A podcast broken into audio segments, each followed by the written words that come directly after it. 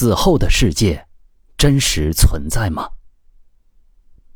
人死如灯灭是国人固有的想法，却不知道死后究竟是怎样的世界。死了真的是一了百了了吗？近日，一则消息震惊了不少世人：一位植物人画家醒来画出死后的世界，首度揭秘死亡世界，不禁让人感叹。难道死后真的有另一个奇幻的世界等着我们吗？天堂存在吗？地狱存在吗？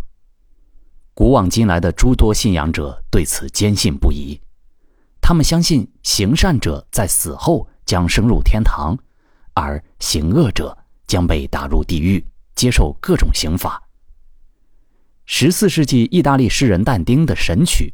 就描述了从地狱到天堂的历程。与前信者相反，还有不少人打着科学的旗号否认天堂和地狱的存在。人死前能看到什么？在人死前有征兆吗？在世的人死前有征兆吗？人死之前能看到什么呢？这是在世的人都想方设法要解开的心中谜团。美国著名心理学家雷蒙德 ·A· 穆迪博士，在研究过一百五十个濒死体验者的案例之后，这些人也就是经历过临床死亡而后复生的人，他正在试图为人们揭开死亡的真相。尽管濒死体验发生的情境。以及亲历该种体验的个人性格有着巨大的差别，但需要肯定的是，在这些人濒死体验的陈述中，存在着不可忽视的相似性。把它们大体归纳为十四条，他们是按照感受出现的先后次序排列的。还有，根据许多朋友们收集到的死亡征兆的例子，有些还是蛮著名的，有些很普通。从这些例子中，完全可以证明，人是可以产生死亡征兆的。一，明知死讯。人们亲耳听到医生或是在场的其他人明确宣告自己的死亡，他会感觉到生理的衰竭到达极限。二，体验愉悦。濒死体验的初期有一种平和安详、令人愉悦的感受。首先会感到疼痛，但是这种疼痛感一闪而过，随后会发觉自己悬浮在一个黑暗的维度中，一种从未体验过的最舒服的感觉将它包围。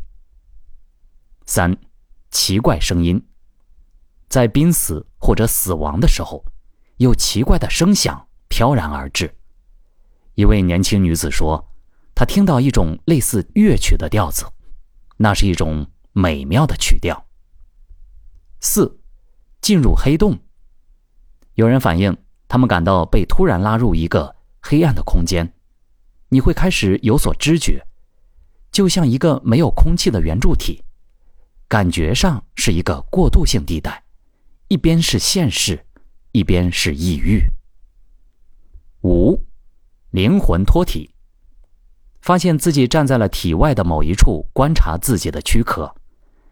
一个曾落水的男人回忆说：“他自己脱离了身体，独自处在一个空间中，仿佛自己是一片羽毛。”六，语言受限。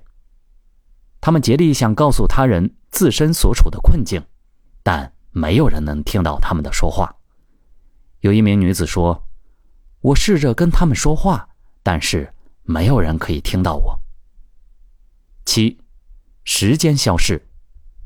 脱体状态下，对时间的感受消失了。有人回忆说，那段时间里，他曾不停的出入自己的躯体。八，感官灵敏，视觉、听觉比之前更加灵敏。一个男子说，他从未看得如此清楚过。视力水平得到了不可思议的增强。九，孤独无助。在这之后会出现强烈的孤立感和孤独感。一位男子说，他无论怎样努力都无法和别人交流，所以我感到非常孤单。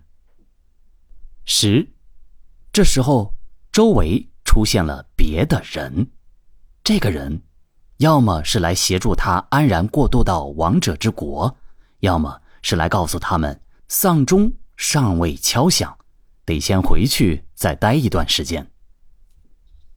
十一，出现亮光。在濒死体验最后的时刻，会出现亮光。这道光具有某种人性，非常明确的人性。十二，回望人生。这个时候，当事人会对这一生做一次全景式的回顾。当亲历者用时间短语来描述他时，都是一幕接着一幕，按事情发生的时间顺序移动的，甚至。伴随着画面，当时的一些感觉和情感都得以重新体验。十三，边界阻隔，在这时，人会遇到一道可以被称作是边缘或界限的之类的东西，阻隔你到某个地方去。关于它的形态有多种表述：一滩水，一团烟雾，一扇门，一道旷野中的篱笆。或者是一条线。十四，生命归来。如果有幸你被救活了，在濒死体验进行到某种程度后，人们必须回来。在最开始的时候，许多人都想赶快回到身体中去，但是随着濒死体验的深入，他开始排斥回到原来的身体。如果遇上了光的存在，这种情绪就更为强烈。随后，你就真的回来了。人是一种相当依赖精神的生物。当人濒死时，一道微弱的白光就可以让死亡变得不那么可怕。人死的时候，整个一生都将被重新评价。这种评价完全不依赖于你是否腰缠万贯、身份地位是否显赫，而仅仅取决于在你的一生里与他人分享的爱和温暖。有多少？通过以上分析，相信大家对于死亡的危机感又加深了一层。很多时候，人们都会觉得活着是一件艰辛的事情，要努力，要为生活奋斗。其实，死亡远比这些要痛苦的许多。懂得生活中快乐的意义，懂得珍惜生活，才是一种最明智的想法吧。